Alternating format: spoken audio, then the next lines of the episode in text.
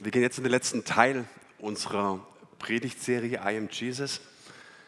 Und ich, vielleicht kannst du dich an letzte Woche erinnern. Ich fand diese Geschichte mit der Ehebrecherin so herzzerreißend, so emotional und zu wissen, Gott verurteilt nicht, Gott verdammt nicht, er macht nicht nieder, sondern er erhebt Menschen, ne? er setzt Menschen frei. Die Frage ist immer an, an der Stelle, für was er freisetzt für was er uns vergibt, zu was er erlöst. Und du kannst diese Geschichte, wie ich zum Beispiel, für dich nehmen und sagen, ja, es ist eigentlich meine Geschichte. Und oftmals stellst du fest, dass viele Christen in ihrem geistlichen Leben eigentlich nichts anderes tun, als sie fallen. Jesus kommt und verdammt nicht und richtet sie sich auf und sie fallen und Jesus kommt wieder und er richtet sie auf und dann fallen sie wieder. Heute schauen wir uns eine Beispielgeschichte an. Wir schauen ja insgesamt vier von sieben Ich bin-Worten aus dem Johannesevangelium an. Heute schauen wir uns die eindrücklichste, die tiefgreifendste, aber auch die herausforderndste Aussage, die wir von diesen Ich bin-Aussagen finden können, nämlich Jesus sagt, ich bin der wahre Weinstock und mein Vater ist der Weinbauer. Und ich liebe es, Predigten mit vielen Geschichten auszuschmücken. Aber weil das so anders ist, was Jesus uns hier erzählt, habe ich ehrlich gesagt wenig Beispielgeschichten gefunden. Es wird heute ein bisschen theologischer, was nichts macht, oder? Okay, so. Manchmal ist es vielleicht nicht so emotional, aber es wird definitiv herausfordernd, weil der Text so herausfordernd ist. Und ich lade euch ein, geht mit mir mit. Wir schauen ins 15. Kapitel des Johannesevangeliums und wie gesagt, Jesus sagt dort, ich bin der wahre Weinstock und mein Vater ist der Weinbauer. Jede Rebe an mir, die nicht Frucht trägt, schneidet er ab. Eine Rebe aber, die Frucht trägt, schneidet er zurück. So reinigt er sie, damit sie noch mehr Frucht hervorbringt. Ihr seid schon rein, ihr seid es aufgrund des Wortes, das ich euch verkündet habe. Bleibt in mir und ich werde in euch bleiben. Eine Rebe kann nicht aus sich selbst heraus Frucht hervorbringen, sie muss am Weinstock bleiben. Genauso wenig könnt ihr Frucht hervorbringen, wenn ihr nicht in mir bleibt. Ich bin der Weinstock und ihr seid die Reben. Wenn jemand in mir bleibt und ich in ihm bleibe, trägt er reiche Frucht. Ohne mich könnt ihr nichts tun. Wenn jemand nicht in mir bleibt, geht es ihm wie der unfruchtbaren Rebe. Er wird weggeworfen und verdorrt. Die verdorrten Reben werden zusammengelesen und ins Feuer geworfen, wo sie verbrennen. Wenn ihr in mir bleibt und meine Worte in euch bleiben, könnt ihr bitten, um was ihr wollt. Eure Bitte wird euch erfüllt werden. Dadurch, dass ihr reiche Frucht tragt und euch als meine Jünger erweist, wird die Herrlichkeit meines Vaters offenbart.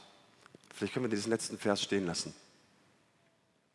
Ihr Lieben, es gibt unter Christen, unter Gläubigen diese gefährliche Tendenz, dass sie sagen, eigentlich geht es in meinem Leben nicht ums Fruchtbringen. Ich halte einfach an Jesus fest. Und ich sage das deswegen, es ist sehr, sehr gefährlich, weil Jesus an der Stelle sagt, es gibt eine einzige Art und Weise, wie ihr euch als meine Jünger erweist. Nicht indem ihr 77 Bibelverse auswendig lernt. Nicht indem ihr fromm tut. Sondern der einzige Weg, wie du dich als Jünger Jesu erweist, ist, dass du reiche Frucht trägst. Aber dieses Fruchttragen ist nicht das Ende der Geschichte, sondern durch das reiche Fruchttragen sehen Menschen, wird ihnen offenbart die Herrlichkeit des Vaters. Was bedeutet Herrlichkeit? Ich habe es die letzten Sonntage immer wieder erklärt. Herrlichkeit heißt eigentlich nichts anderes als das Gewicht, das Gewicht Gottes. Dass du reiche Frucht trägst, werden Menschen in deinem Umfeld sehen, wow, Gott hat in ihrem und hat in seinem Leben Gewicht.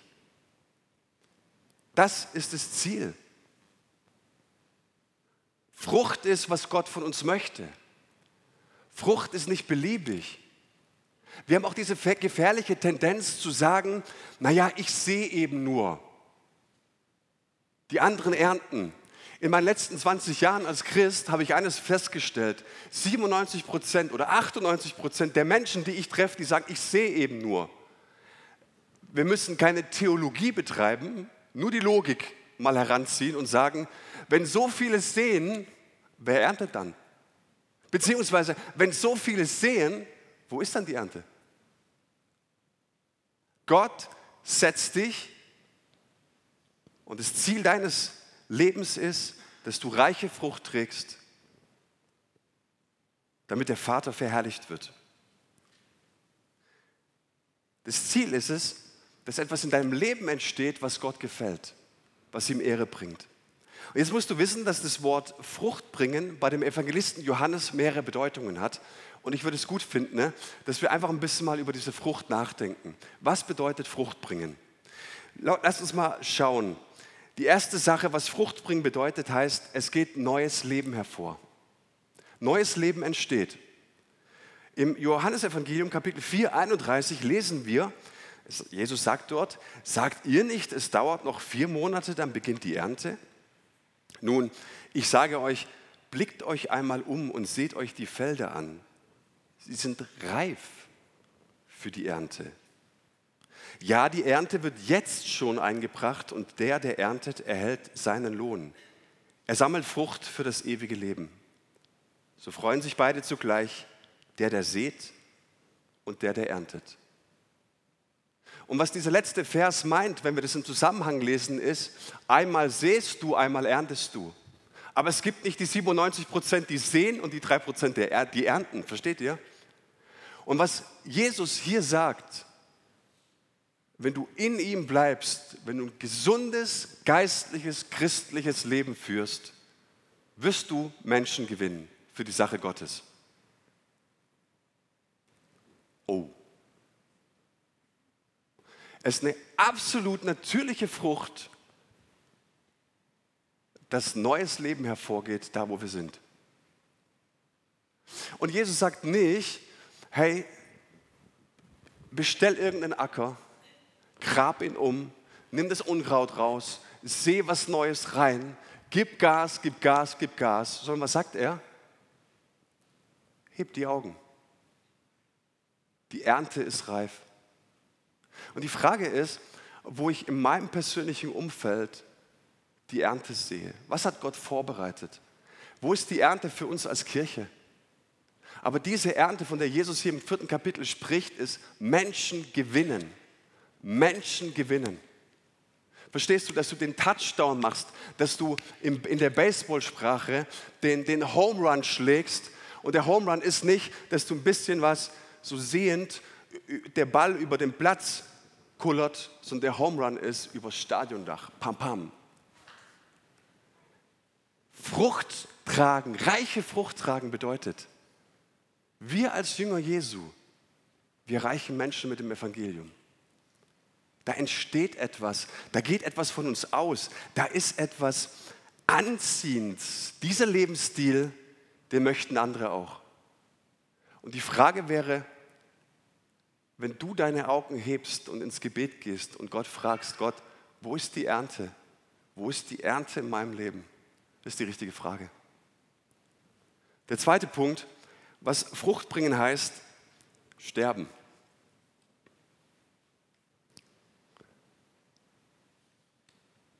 Wenn du theologisch nicht so viel verträgst, ist heute kein guter Sonntag, um hier zu sein. Im zwölften Kapitel heißt es, ich sage euch, wenn das Weizenkorn nicht in die Erde fällt und stirbt, bleibt es ein einzelnes Korn. Wenn es aber stirbt, bringt es viel Frucht. Wenn sein eigenes Leben über alles geht, der verliert es. Wer aber in dieser Welt sein Leben loslässt, der wird es für das ewige Leben in Sicherheit bringen. Der einzige Weg, um zu leben, heißt zu sterben. Und Jesus nimmt dieses geistliche Prinzip in allererster Linie auf, auf sich. Weil du kannst es unmöglich predigen oder von deinen Jüngern erwarten und nicht gleichzeitig selbst dieses Prinzip leben. Und was hat er gemacht? Er hat es wirklich in den Tod gegeben. Und dann erweitert er in diesem Text dieses geistliche Prinzip auf seine Jünger und er sagt, auch das, auch das gilt euch. Wenn ihr nicht bereit seid, jeden Tag zu sterben, könnt ihr nicht meine Jünger sein. Und in unserem Leben wird nichts neu, es sei denn, wir sterben. Aber was müssen wir absterben? So viele Denkmuster, in denen wir gefangen sind. Verhaltensweisen, Erfahrungen, falsche Vorstellungen. Es gibt Christen, die sind tatsächlich der Meinung, sie haben ein Recht, sauer zu sein. Sie haben ein Recht, enttäuscht zu sein. Sie haben ein Recht, unvergeben durchs Leben zu laufen. Aber Jesus sagt uns an der Stelle, wenn du nicht bereit bist, all diese Dinge absterben zu lassen, wird nichts Neues in deinem Leben entstehen. Weißt du, der Tod ist die einzige Saat für etwas Neues. Und vielleicht sehnst du dich schon seit längerer Zeit, hey Gott, wie schön wäre es, wenn du mal eine neue Phase anbrechen lässt. Gott, wo ist das nächste Level für uns als Gemeinde? Gott, was hast du für uns? Ich will von dir, Gott, mehr. Und Gott sagt, ich habe mehr. Die Frage ist aber, du läufst mit so vielem rum, was gibst du in den Tod? Wo siehst du, damit neues Leben entstehen kann? Und weil wir uns damit so schwer tun, das wird noch heftiger, weil, wir uns damit, weil ich mich damit so schwer tue, Dinge in den Tod zu geben, heißt es dann in Johannes 15, Vers 2b, eine Rebe aber, die Frucht trägt, schneidet er zurück, so reinigt er sie, damit sie noch mehr Frucht hervorbringt. Der Vater beschneidet die Reben. Er beschneidet uns. Und wie oft kommst du mit Leuten zusammen, die sagen, der Teufel attackiert. Es war der Teufel. Der lässt es mir nicht gut gehen. Aber wie oft ist es der Punkt, dass vielleicht Gott in deinem Leben ansetzt und sagt, hey, dieses Muster, dieses ungesunde Muster, diese Verhaltensweise, die solltest du in den Tod geben. Und er lädt uns ein. Und wenn er es nicht tut, dann kommt er und beschneidet uns. Und natürlich tut es weh. Weißt du, das Bild ist, dass du schaust einen Weinstock an und sagst, es ist doch alles gut gelungen. Es ist doch Frucht, du hast doch Frucht hervorgebracht. Eigentlich bist du hier Opfer deines eigenen Erfolges. Weil es entsteht doch Frucht und jetzt kommt der Vater und sagt, ich beschneide dich noch mehr. Warum? Weil ich will, dass du noch mehr Frucht bringst. Verstehst du? Deswegen ist die Theologie des Ich sehe nur, ich sehe nur hinfällig für mich. Was ist es, was du in den Tod geben solltest? Welche Verhaltensweise, welche, welche Gedankenmuster?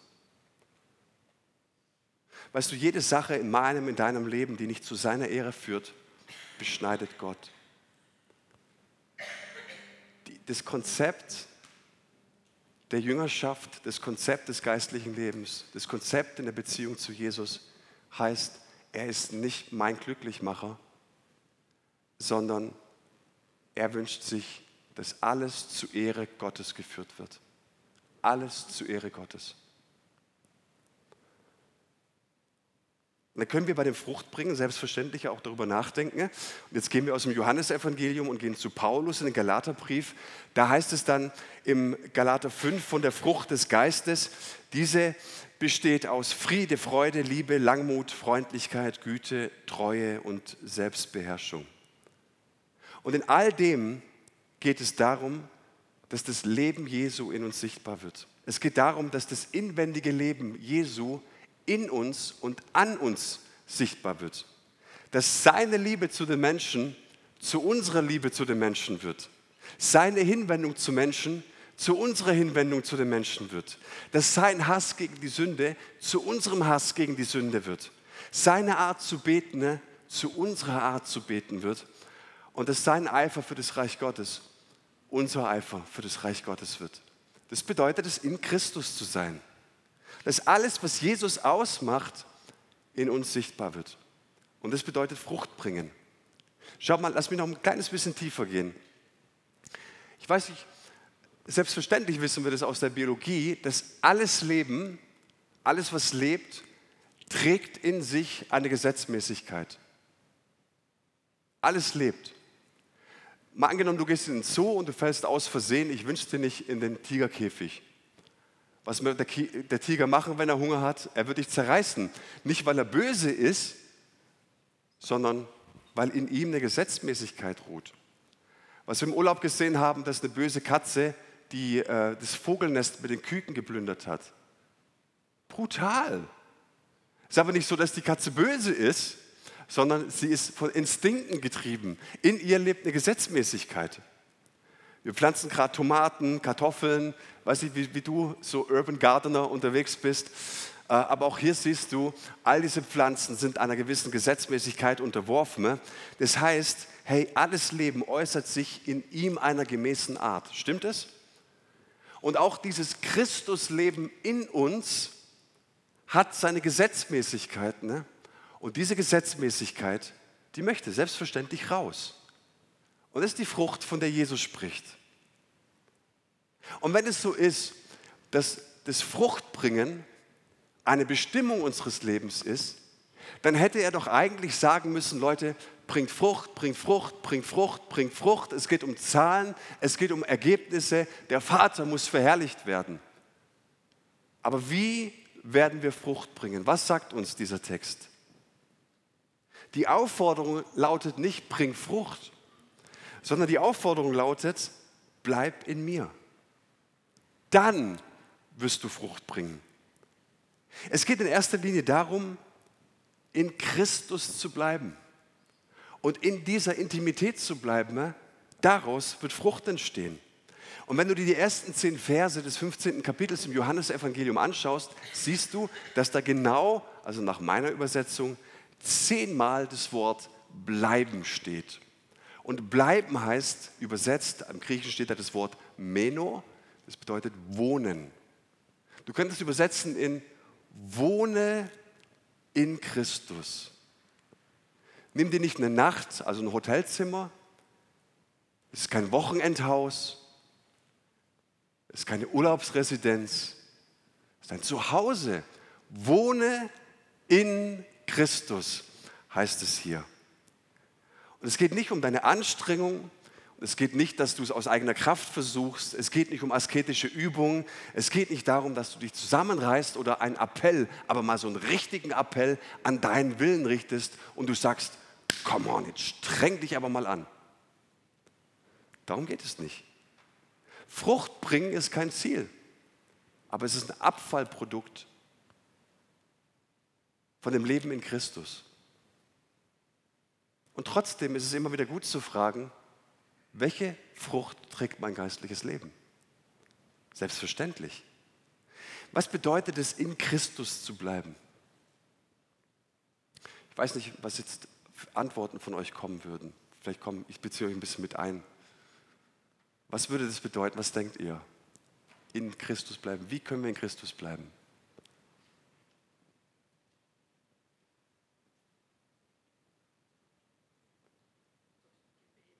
Gebet? Super.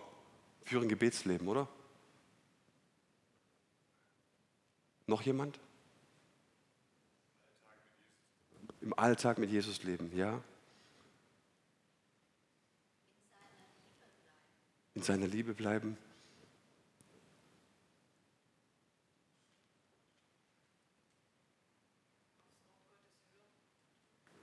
Ja. Also wir könnten an der Stelle vielleicht sagen, such Gemeinschaft mit Gott, geh sonntags in die Kirche, lebe ein gehorsames Leben, lies in der Bibel Selbstverständlich, danke auch, du hast fast ein bisschen vorgegriffen, aber ist gut. Es ist auf der einen Seite richtig, dass wir ein geistliches Leben kultivieren, aber es ist nicht in allererster Linie das, was der Text hier meint. Was heißt es, in Christus zu sein? Ich sage absichtlich nicht zu bleiben, sondern ich sage in Christus zu sein. Weißt du, jetzt wird es interessant, weil dafür findest du tatsächlich keine Beispiele. Unsere Beziehung zu Jesus wird oft dargestellt in einem Gegenüber. Wir hatten zum Beispiel den Hirten und die Schafe. Das ist ein ganz klares Gegenüber. Ja? An einer anderen Stelle wird uns gesagt, dass Jesus der Rabbi ist und wir sind die Schüler. Wir haben Gegenüber. Wir sagen an einer anderen Stelle, er ist der Kyrios, der Herr. Und wir sind dann, wenn er der Herr ist in dieser Sprache, sind wir seine Diener. Paulus sagt, ich bin der Doulos, der Sklave. All diese Bilder drücken ein Gegenüber aus. Und auch dieses Gegenüber kann auf jeden Fall absolute Nähe bedeuten. Aber wenn er sagt, ich bin der Weinstock und ihr seid die Reben, da geht es nicht darum, dass wir auf einmal ein Gegenüber haben, sondern es geht um ein Ineinander. Wir sind in ihm. Und es ist schwierig zu denken. Es ist schwierig zu denken, dass du mit jemandem so verwurzelt bist, miteinander so verbunden bist, dass es das eben nicht gibt, mal näher, mal weiter entfernt, mal näher, mal weiter entfernt, sondern dass es nur noch dieses Ineinander gibt.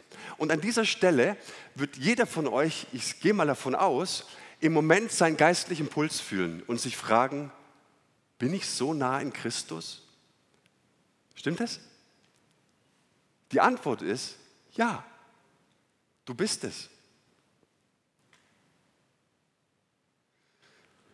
Schaut mal, die Rebe, und wir sehen es an diesem Bild, die ist so eng mit ihm verbunden, dass du ihr richtig Schmerzen zufügen müsstest, um sie zu trennen.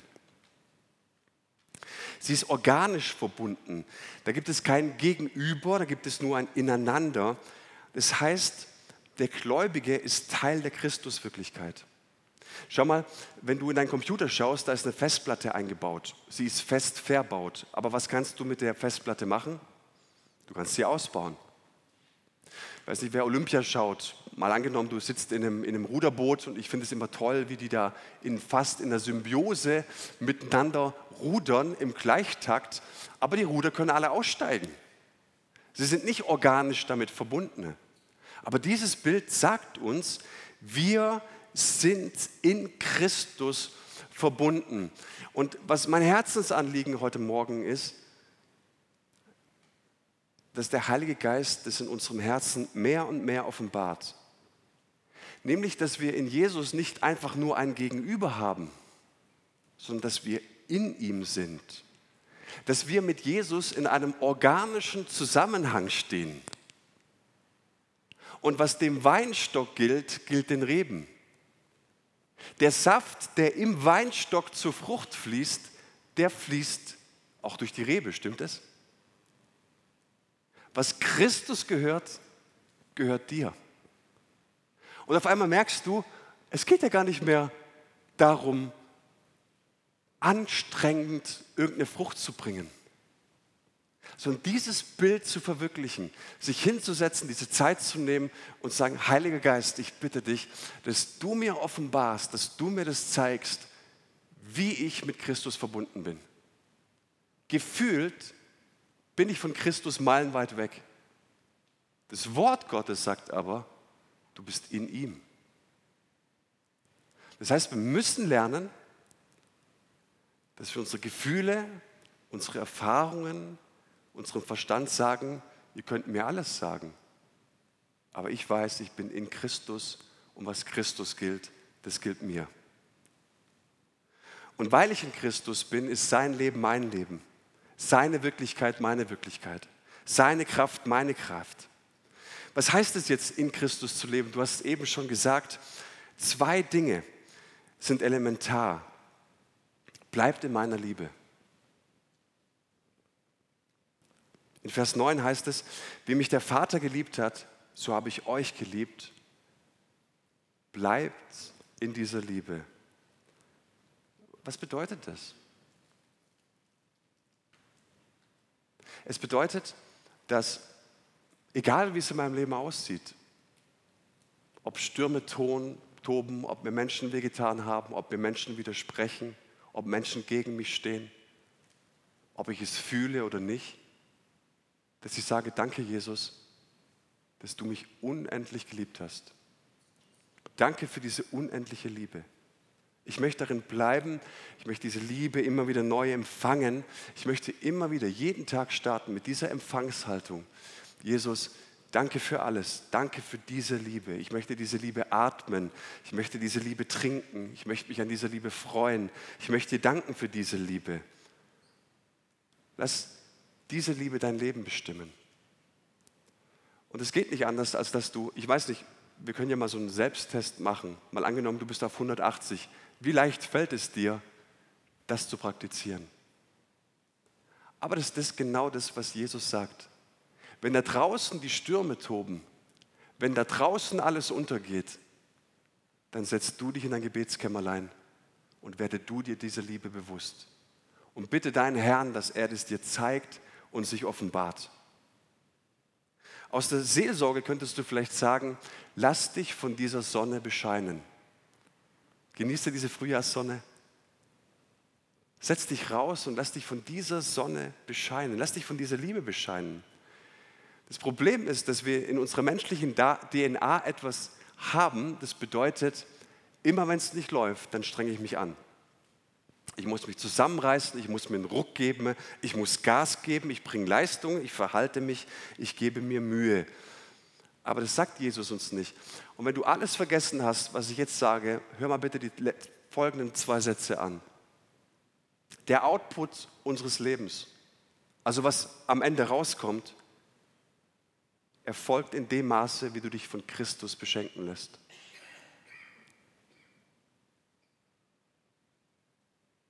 Du wirst keine andere Frucht Gott vorweisen können, als das, dieser Lebenssaft, der durch ihn, durch dich fließt, hin zur Frucht. Du wirst Gott kein anderes Ergebnis vorweisen können, als das, was er nicht schon längst getan hätte. Gott erwartet nichts von dir, was er in Christus nicht schon längst getan hätte für dich. Und um was es hier geht, ist, dass ich verstanden habe, wer meine Quelle ist. Und deswegen ist es so wichtig, dass wir lernen, uns von dieser Liebe Gottes bescheiden zu lassen. Und der letzte Punkt bleibt in meinen Worten. Das bedeutet, dass wir uns mit seinen Worten sättigen, uns füllen lassen, uns bestimmen lassen. Und ich weiß nicht, wie steht es mit deiner Bibellese am Morgen? Muss keine Handzeichen geben. Alles gut. Es gibt keine Verdammnis für die, die in Christus sind. Aber wie steht es um deine Bibellese? Hast du dieses Verlangen in dir, jeden Tag das Wort Gottes zu lesen und zu sagen, ich gehe nicht aus dem Haus, es sei denn, ein Wort Gottes ist durch mein Herz gegangen? Und es ist deswegen so wichtig, weil uns im Johannesevangelium was ganz Wichtiges gesagt wird im sechsten Kapitel. Da heißt es in Vers 63, der Geist ist es, der lebendig macht. Das Fleisch ist dazu nicht fähig. Die Worte, die ich zu euch geredet habe, sind Geist und sind Leben. Kennst du so Freunde, die sagen, wenn ich einen Impuls halte oder was predige, dann muss ich sieben Stunden beten, dass das Wort lebendig wird. Hey, sieben Stunden beten ist nie verkehrt. Aber das Wort Gottes ist Geist und ist Leben. Deswegen ist es so gut, dass wir uns mit Wort Gottes auch nicht nur füllen, sondern dass wir Gott, Wort Gottes auch weitergeben, mit Wort Gottes ermutigen. Paulus sagt uns im Römerbrief, das Wort Gottes ist eine Kraft. Das heißt, wenn ich das Wort Gottes auf meinen Lippen trage, trage ich Kraft in mir. Und deswegen ist es so gut, dass wenn ich in Herausforderungen bin, dass ich die nötigen Bibelverse gelernt habe, indem ich sage, hey, pass mal auf, lieber Feind oder liebe Situation, ich glaube, wenn ich den Namen Jesu auf meinen Lippen trage, muss ich das Unmögliche beugen. Amen. Amen. Das Wort Gottes in sich hat Kraft. Und wir fangen an am Morgen, indem wir es lesen und wir beginnen mit seiner Zusage. Wir beginnen mit seinem Angebot. Wir beginnen mit seinem Zuspruch. Und der Zuspruch ist, du bist mein und du bist in mir, ob du es fühlst oder nicht. Hey, erst kommt der Zuspruch, erst kommt der Indikativ und dann kommt der Imperativ, der Befehl. Erst kommt das Sein, dann das Tun. Erst kommt das Sein in Christus, dann kommt das Tun in Christus. Und es gibt so viele Christen, bei denen dieser Paradigmenwechsel noch nicht vollzogen ist. Aber da, wo mir die Bibel sagt, du bist in Christus und er ist dein neues Leben, ne, da gehört alles dir, was Christus gehört. Da ist seine Kraft, deine Kraft. Da ist sein Gebetsleben, dein Gebetsleben. Da ist seine Gebetsintensität, deine Gebetsintensität. Seine Art zu lieben ist deine Art zu lieben. Und du darfst wissen, all das ist dir frei geschenkt. Der Saft, der durch den Weinstock fließt, der fließt in dir. Und wenn du, dann kannst du mutig zu Christus sagen, Christus, wenn ich Frucht bringen soll, dann will ich aber auch deinen Saft. Und so ist es gedacht. Weißt du, ein neues Verhalten kommt aus einem neuen Bewusstsein. Und ein Bewusstsein kommt aus einem neuen Sein nämlich dass du eine Tochter und ein Sohn Gottes bist. Der Christian darf nach vorne kommen. Ein letzter Punkt. Ich denke, es ist jetzt eigentlich ganz gut so. Hört sich gut an, war vielleicht ermutigt, ein bisschen herausfordernd. Und dann sitzt du da so am, am, am Schreibtisch und denkst, ah, lass, lass das, was jetzt kommt, weg. Also das, was du jetzt noch sagen müsstest, lass es weg, weil es gefällt keinem. Und dann ich, ich will es, dass ihr es mir sagt, hey, es war eine gute Predigt, ich habe mich voll ermutigt und es gibt mir echt viel, wenn ihr das sagt. Jetzt gibt es einfach diesen Vers, auf den ich noch ganz kurz am Schluss eingehen möchte, nämlich, wenn jemand nicht in mir bleibt, geht es ihm wie der unfruchtbaren Rebe. Er wird weggeworfen und verdorrt. Und die verdorrten Reben werden zusammengelesen und ins Feuer geworfen, wo sie verbrennen. Wer mal unterhalb von einem Weinberg ähm, gewohnt, richtig schön. Und es ist richtig guter Zunder, ist echt so. Wenn du grillen willst, wir haben oft gegrillt, fast jeden Abend. Und der Weinberg war eigentlich unser Garten. Und dann gehst du durch den Weinbergen und du, du holst dir einfach die, die abgeschnittenen Reben und kannst richtig gutes Feuer machen. Brennen richtig gut. Und was Johannes uns hier eigentlich sagt, ist, du bist eine Rebe. Und nimm das bitte ernst, dass der Vater sagt, wenn du dich als mein Kind, als mein Jünger erweisen willst, geht es nicht anders, als dass du Frucht trägst. Jede verdorrte Rebe, und ich gehe davon aus, sie ist verdorrt, weil der Lebenssaft nicht mehr geflossen ist, die wird ins Feuer geworfen. Und für Johannes ist das Feuer immer das Gericht. Und ich finde es wichtig, dass wir uns das zusprechen. Ich finde es wichtig, dass wir das nicht unter den Teppich kehren. Ich finde es so wichtig, dir zu sagen, was immer in deinem geistlichen Leben falsch läuft, was immer in deinem geistlichen Leben dich abhält von der Beziehung zu Jesus. Wo immer du merkst, hey, Frucht in meinem Leben ist so unendlich weit weg. Da möchte ich dir zusprechen, wir leben in einer Zeit, in dem die Prostituierte zu Jesus kommt und er sie nicht niederdrückt, sondern dass er sie erhebt. Aber ich möchte nicht sagen, dass Gott Gnade hat für die verdorrten Reben, sondern dass Gott Gnade für die Reben hat, die erkennen, der Lebenssaft kommt nicht mehr an. Und so möchte ich uns jetzt eine gemeinsame Zeit geben, in der wir reflektieren können. Ich weiß nicht, wo dieses Wort in dir innerlich auf Widerstand stößt, wenn du hörst, dass du Frucht bringen sollst.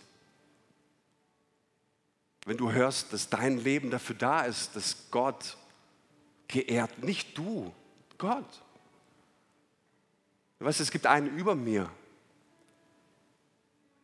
Was stört uns daran? Was, was hadert uns daran, damit mit Gott ins Gespräch zu kommen? Weil weißt du, eine Sache bin ich davon überzeugt, wird das Gericht ausmachen.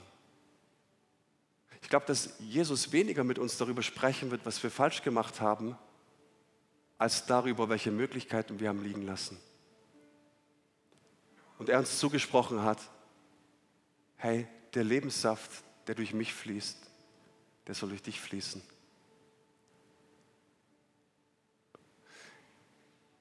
Herr Jesus, wir danken dir,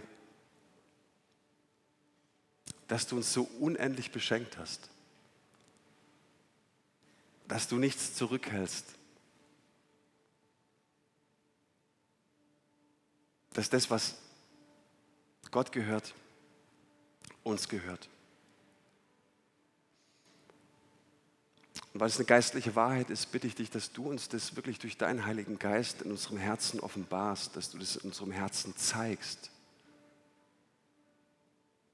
was wir freigeschenkt bekommen haben durch Christus. Ich danke dir, dass wir vor dir ganz ehrlich werden dürfen, dass wir vor dir ganz ehrlich Bilanz ziehen dürfen, dass wir vor dir nicht wegrennen müssen, dass du mit uns ins Gespräch kommen möchtest. Und ich bitte dich, dass du jetzt in dieser Reaktionszeit mit uns ins Gespräch kommst. Amen.